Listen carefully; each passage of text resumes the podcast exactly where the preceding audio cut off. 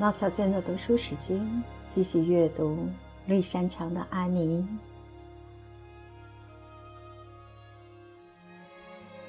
第二十六章。故事社成立了。阿峰里的少年们好像已经很难再安下心来过平庸乏味的生活了。在连接几个星期回味了那场激动人心的音乐会之后。安妮觉得一切都是那么单调、死板和无聊。她还能安于音乐会之前那些令人愉快的恬静的日子吗？在最初的几天里，就像她对戴安娜说的那样，她自己都觉得无法做到。我可以肯定，戴安娜，我们再也不能像以前那样过了。她感伤地说。好像在诉说五十年前的一段往事，也许过一段时间我就又会慢慢习惯了。可音乐会这么一开，人们的日常生活就被搅动了。我想，正是出于这个原因，Marina 才表示反对的。Marina 是个头脑清醒的女人，头脑清醒真是有用。但是，我不希望自己成为一个理智的人。因为每天脑子清醒的生活实在太无聊了，林德太太说我永远也不会理智，所以也就没有太理智的危险。可未来的事谁说得准呢？我现在就觉得长大了，我就会变得头脑冷静了，但这也许只是因为我太累的原因。昨天晚上我躺在床上翻来覆去睡不着，我清醒地躺在那儿。一遍又一遍地回忆着音乐会的情景，真是回味无穷啊！不过，阿峰里学校最终还是渐渐恢复了往日的安宁生活，继续着以往的兴趣和爱好。当然，音乐会也留下了一些痕迹。勒比基利斯和艾玛·怀特因为在舞台上争夺座位的前后吵了一架，从此不再合用一张课桌。持续了三年的深厚友情也因此破裂。乔斯帕伊和 Julia 贝尔三个月没说话，因为乔斯帕伊对贝斯拉特说：“Julia 贝尔上台后的那个鞠躬，活像只抽筋儿的小鸡脑袋。”而贝斯又把这话偷偷地告诉了 Julia。斯隆家和贝尔家的孩子闹翻了脸。因为贝尔家的孩子们说，斯隆家的孩子们表演了太多节目，而斯隆家的孩子们则反唇相讥，说贝尔家的孩子们连他们该做到的一点小事都做不好。最后，查理·斯隆和穆迪·斯帕金文·麦克弗森打了一架，因为穆迪·斯帕金文说安妮的朗诵是装腔作势。被查理·斯隆狠狠地收拾了一顿。为此，穆迪·斯帕吉文的妹妹整个冬天都不愿再和安妮·下来说话。尽管发生了这些琐碎的摩擦，但斯塔小姐的小小王国却已平平稳稳、合乎规律地运行着。冬季的那几个星期就这么悄悄地溜走了。那年冬天非常暖和，几乎没下过几场雪。安妮和戴安娜几乎每天都可以穿过白桦小道去上学。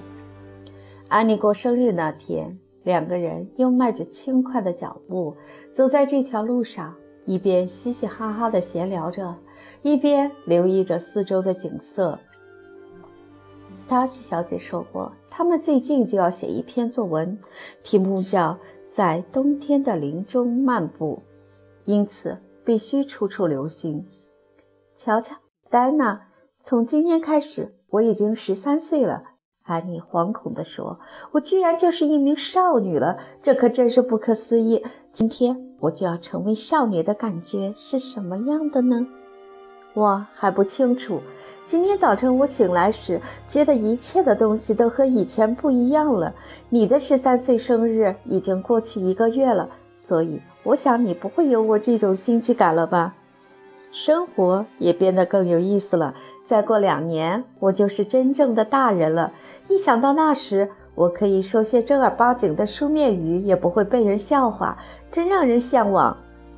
路比吉雷斯说：“只要他满了十五岁，就找一个情人。”戴安娜说：“路比吉雷斯满脑子都是情人。”安妮不屑地说：“他的名字被写在走廊的注意栏里时，虽然他也假装生气，其实心里还不知怎么高兴呢。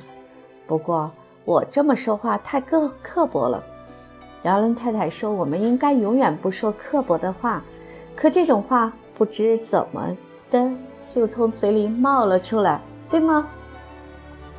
我谈到 Charles p a y 的时候就无法不说刻薄的话，所以我干脆不提到他。你注意到了吗？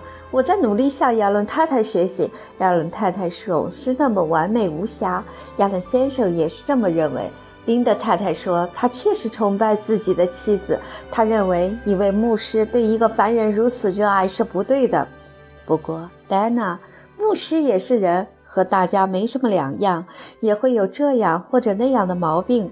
上个礼拜日的下午，我和亚伦太太一起谈论人们常犯的毛病，非常有意思。”这个话题很适合在礼拜日讨论。我常犯的毛病是常常胡思乱想，忘了自己该做的事情。我正在努力克服这个缺点。我现在已经十三岁了，我会取得更大的进步的。再过四年，我们就能把头发盘起来了。戴安娜说：“Alex Bear 才十六岁就把头发盘起来了，看上去真可笑。我要等到十七岁时再说。”假如我长着爱丽丝贝尔那样的英，安妮坚定地说：“我就不会。”可是，等等，我不愿再说下去了，因为他非常刻薄，而且总觉得自己的鼻子长得比别人的好看，那是虚荣心的表现。不过说实在的，一想到自己的鼻子被人夸奖过，心里确实很舒服啊！戴安娜，快看，那儿有只野兔。我们可以把它写进关于森林的那篇作文里。我觉得冬季的森林和夏天的森林一样美丽、美迷人。它洁白而恬静，仿佛正在睡觉，做着美丽的梦。这篇作文要写出来，我倒不怕。戴安娜叹了口气说：“描写森林嘛，还不是太难。”但礼拜一要交的那篇作文真让人犯难。斯塔小姐竟然要我们自己编一个故事，真是强人所难啊！嘿，这和眨眨眼睛一样容易。安妮说：“当然了，对你来说很容易，因为你有想象力呀。”戴安娜反驳道：“如果你的想象力不那么好的话，怎么办呢？你是不是已经写好了？”安妮点了点头，脸上极力装出一副谦虚的样子，结果以失败告终。我是上礼拜一晚上写的，题目叫做《嫉妒的情敌》，或是忠贞不渝。我把它读给 Marina 听，她说是胡说八道，无聊透顶。接着我又念给 Matthew 听，他说写得很精彩。我就喜欢他这样的评论家。这是个伤感动人的故事，写的时候我哭得像个孩子。故事说的是两个美丽的姑娘，一个叫科迪利亚·蒙特莫伦西，一个叫杰拉尔丁·西莫。她俩住在一个村子里，彼此忠诚，情同姐妹。科迪利亚是位白种少女，皮肤较黑，端庄秀美，长着一头黑发和一双神采奕奕的黑眼睛。杰拉尔丁是一位金发女郎，有着高贵的气质。头发像金丝一样，紫色的眼睛像天鹅绒般柔和沉静。我从没见过紫色眼睛的人。戴安娜有些不相信。我也没见过，这是我自己想象出来的。我只是想写出与众不同的东西。杰拉尔丁长着一个雪花石膏般的额头。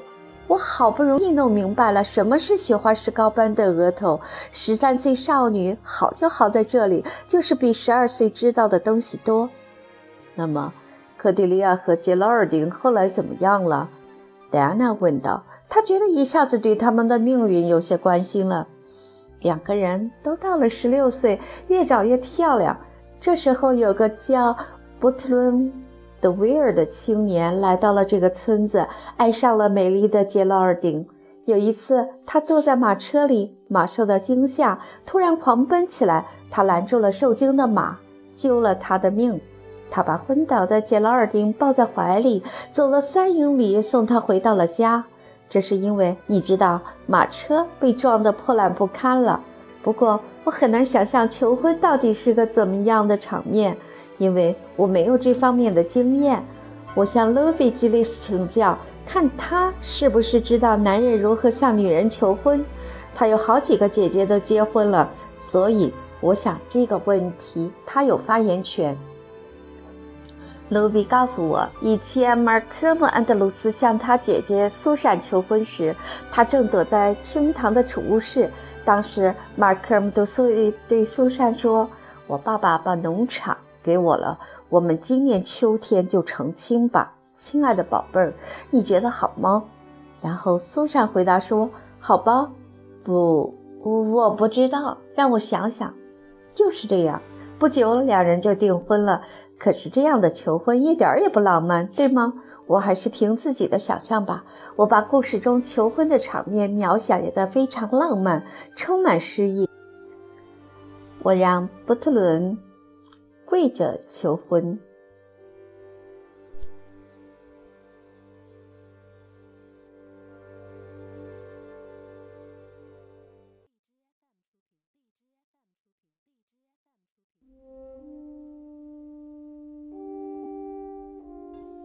不过，路贝吉雷斯说：“现在不实行这么求婚了。”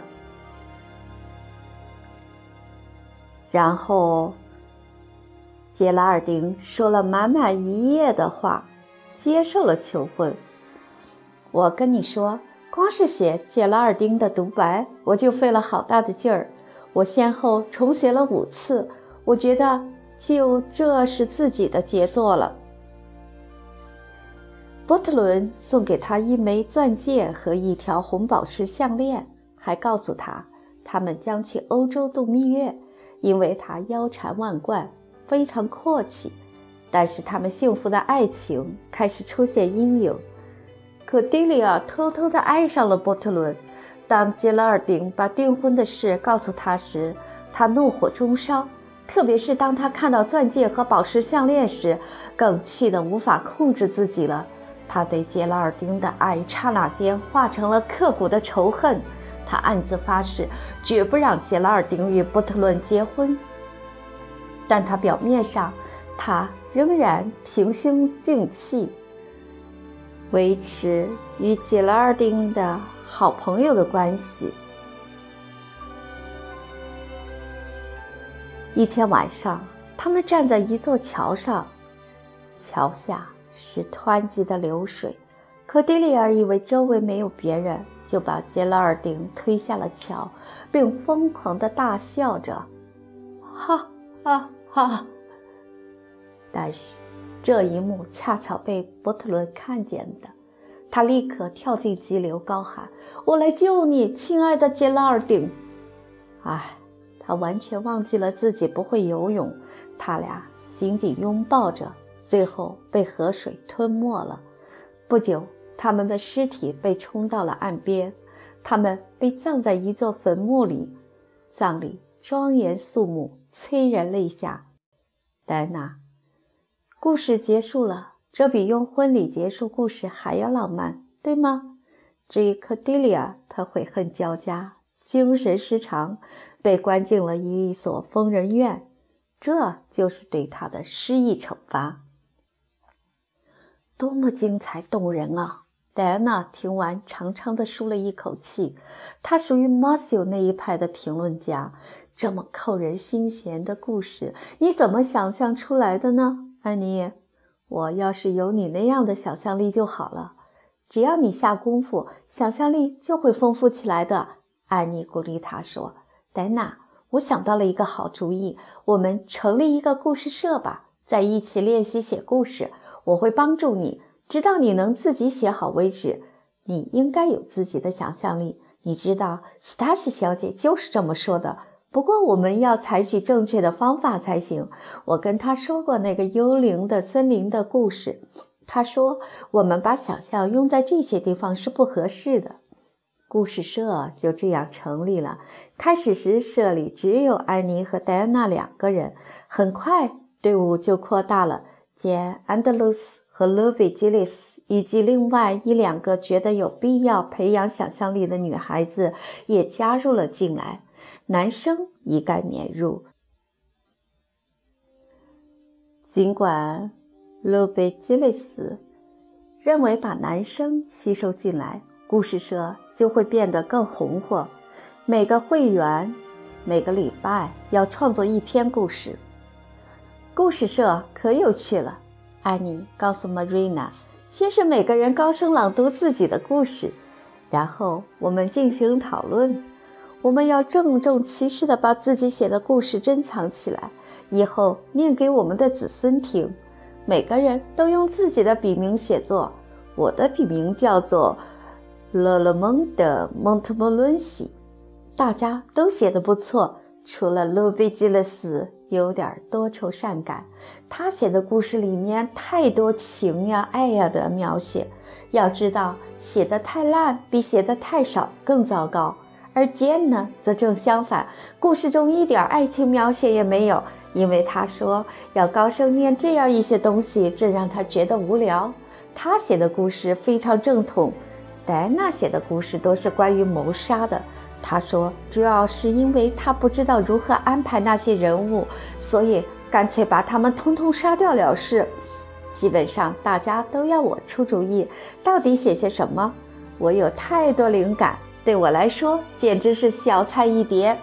我认为这种写故事的勾当实在愚蠢不过了。” Marina 讥笑他：“你们的脑子里成天都是些乱七八糟的东西，白白浪费了做功课的时间。您一天到晚捧着那些小说看就够糟的了，更别说写故事了。”可是我们很谨慎地在每篇故事里都加进了一条道德观念。Marina，安妮解释说：“是我坚决主张这样做的。好人必有好报，恶人必有恶报。”我相信读了这样的故事，肯定会产生有益的影响的。道德可不一般，亚伦先生就是这么说的。我把自己写的故事念给他和亚伦太太听，他们一致认为故事里有很强的道德观念，只是他们在本该悲伤的地方却放声大笑起来。我情愿别人听了故事掉眼泪。我的故事中一出现忧郁感伤的情节时，吉恩和卢比十有八九会伤心落泪。戴安娜写信把我们的故事社告诉了她的约瑟芬姑婆，她的约瑟芬姑婆回信是说，希望能给给她寄几篇过去。我们抄了四篇最好的故事给他寄去。约瑟芬·巴利小姐回信说，她还从没读到过这么逗人发笑的东西，这真让我们有点搞不明白。因为那几个故事都很凄惨悲伤，几乎所有的人物都死掉了。不过能让巴利小姐高兴实在太不容易了，我也很开心。这表明我们的故事会也能为人类做点有益的事儿了。亚伦太太说：“我们无论做什么，都应该以此为目的。我确实想使它成为我的目标，可一旦玩得起劲，就把它忘到了脑后。我真想长大以后有点像亚伦太太。你觉得这有没有指望，Marina？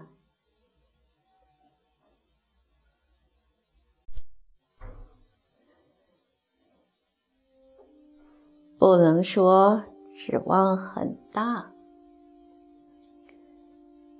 Marina 鼓励他：“我可以保证，亚伦太太小时候不会像你这么糊涂、健忘。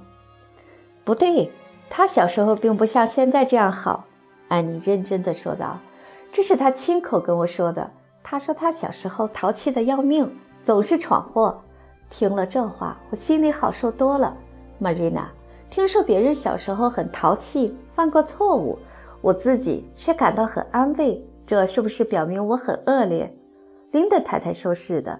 她说她曾听见一位牧师对她小时候从姨妈家的储藏室里偷了一块草莓馅饼感到忏悔。她从此对那位牧师不再有任何敬意了。但我不那么认为。我觉得他敢于认错，那才是真正的高尚呢。而且。这会使那些调皮捣蛋并对自己所干的坏事感到后悔的孩子们得到安慰。认为他们长大以后也能当牧师，这对他们来说是多么大的鼓舞啊！我就是这么想的，Marina。我说：“安妮。”Marina 说：“你那些碟子早就该洗好了，你叽叽喳喳说个不停，今天都在碟子前面多站了半个小时了。要学会先干活后说话。”